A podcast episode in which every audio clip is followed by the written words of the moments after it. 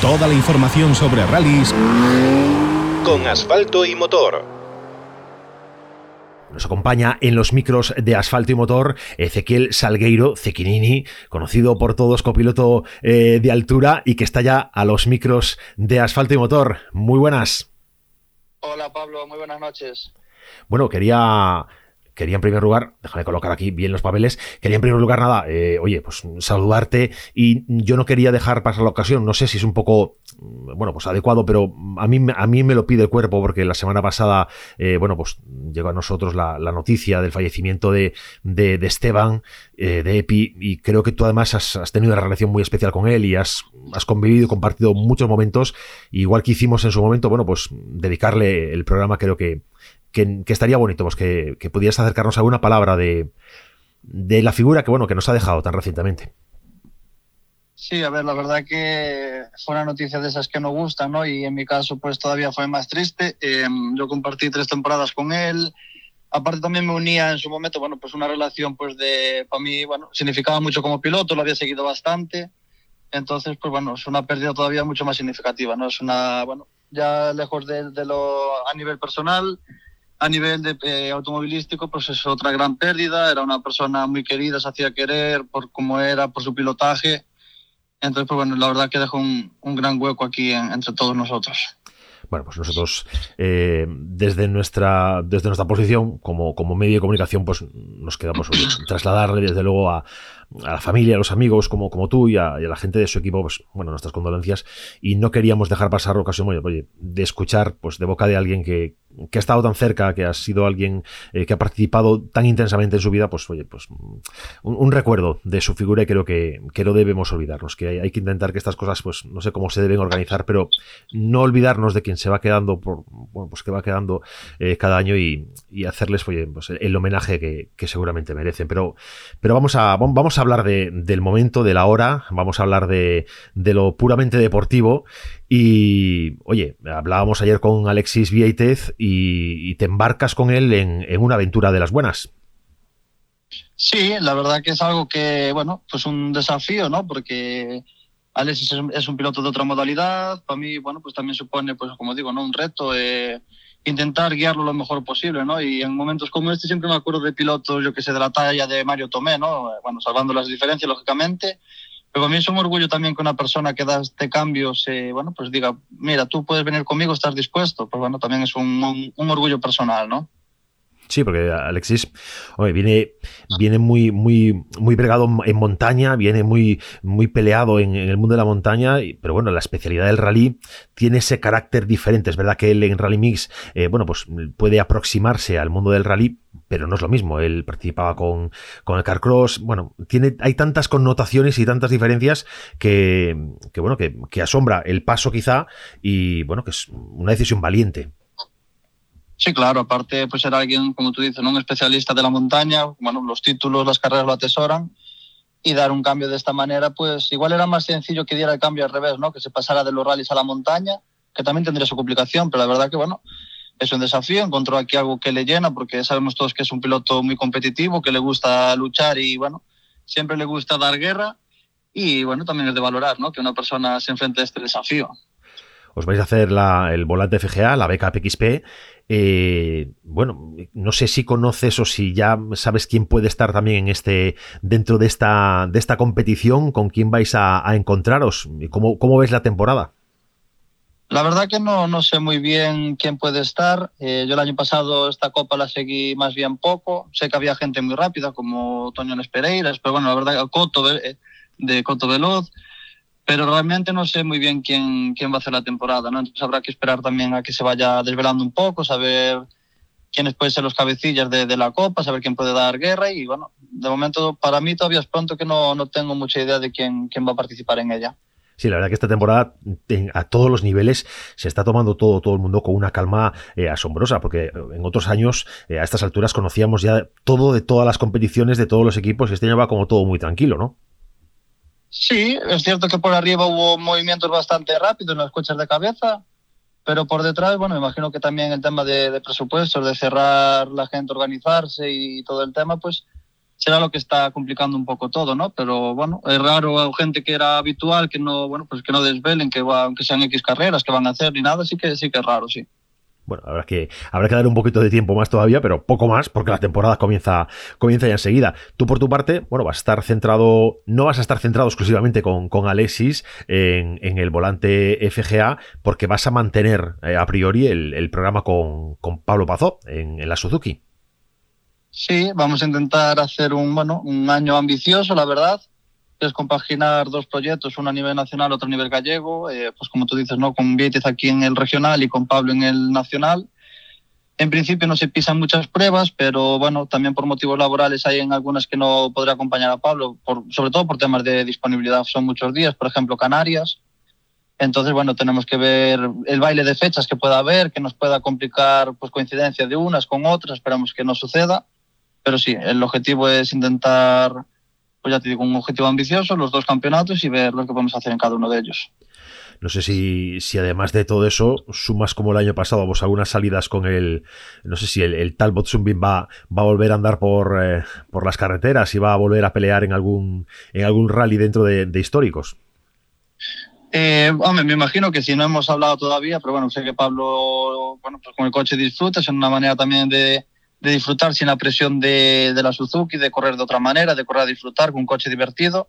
Y yo me imagino que bueno, intentará siempre que la temporada en la Suzuki no tenga problemas, que las carreras vayan bien, no coincida nada.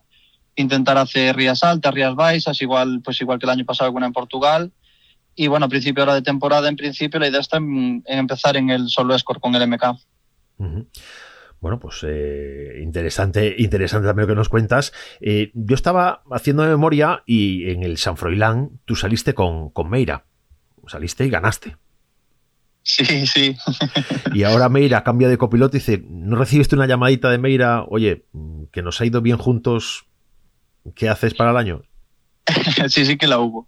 Sí que Alberto en su momento contactó conmigo al acabar la temporada, porque bueno, él estaba buscando un copiloto que, que, pudiera ir todas las carreras, ¿no? Porque, bueno, eh, quien lo acompañaba, que era Murado, eh, bueno, siempre tenía programas internacionales o, digamos, a más alto nivel, ¿no? Más nacionales y, así. Entonces Alberto necesitaba, quería alguien que, que pudiera correr con él toda, toda la temporada completa. El problema que yo el año pasado, bueno, pues no tenía trabajo. Eh, mi objetivo para este año era el trabajo y si tenía que dejar un poco de las, las carreras, pues así va a ser. Entonces, en el momento que él me lo preguntó, yo no le podía decir ni sí ni no porque mi futuro podía cambiar en cualquier momento, ¿no? Y, entonces, bueno, él tuvo que buscarse la vida, encontró a Abelino y bueno, así estamos. La verdad que es bueno conocer estas historias porque eh, hay que saber cómo se llega ¿no? a, la elección de, un copy. Y por otra parte, que este año hay muchísimo movimiento en, los asientos de, la derecha. ¿Qué ha pasado con los copies? Una revolución, ¿no? Los cuatro tenores arriba, la verdad que dieron todos un baile, en, en, algún caso incluso inesperado.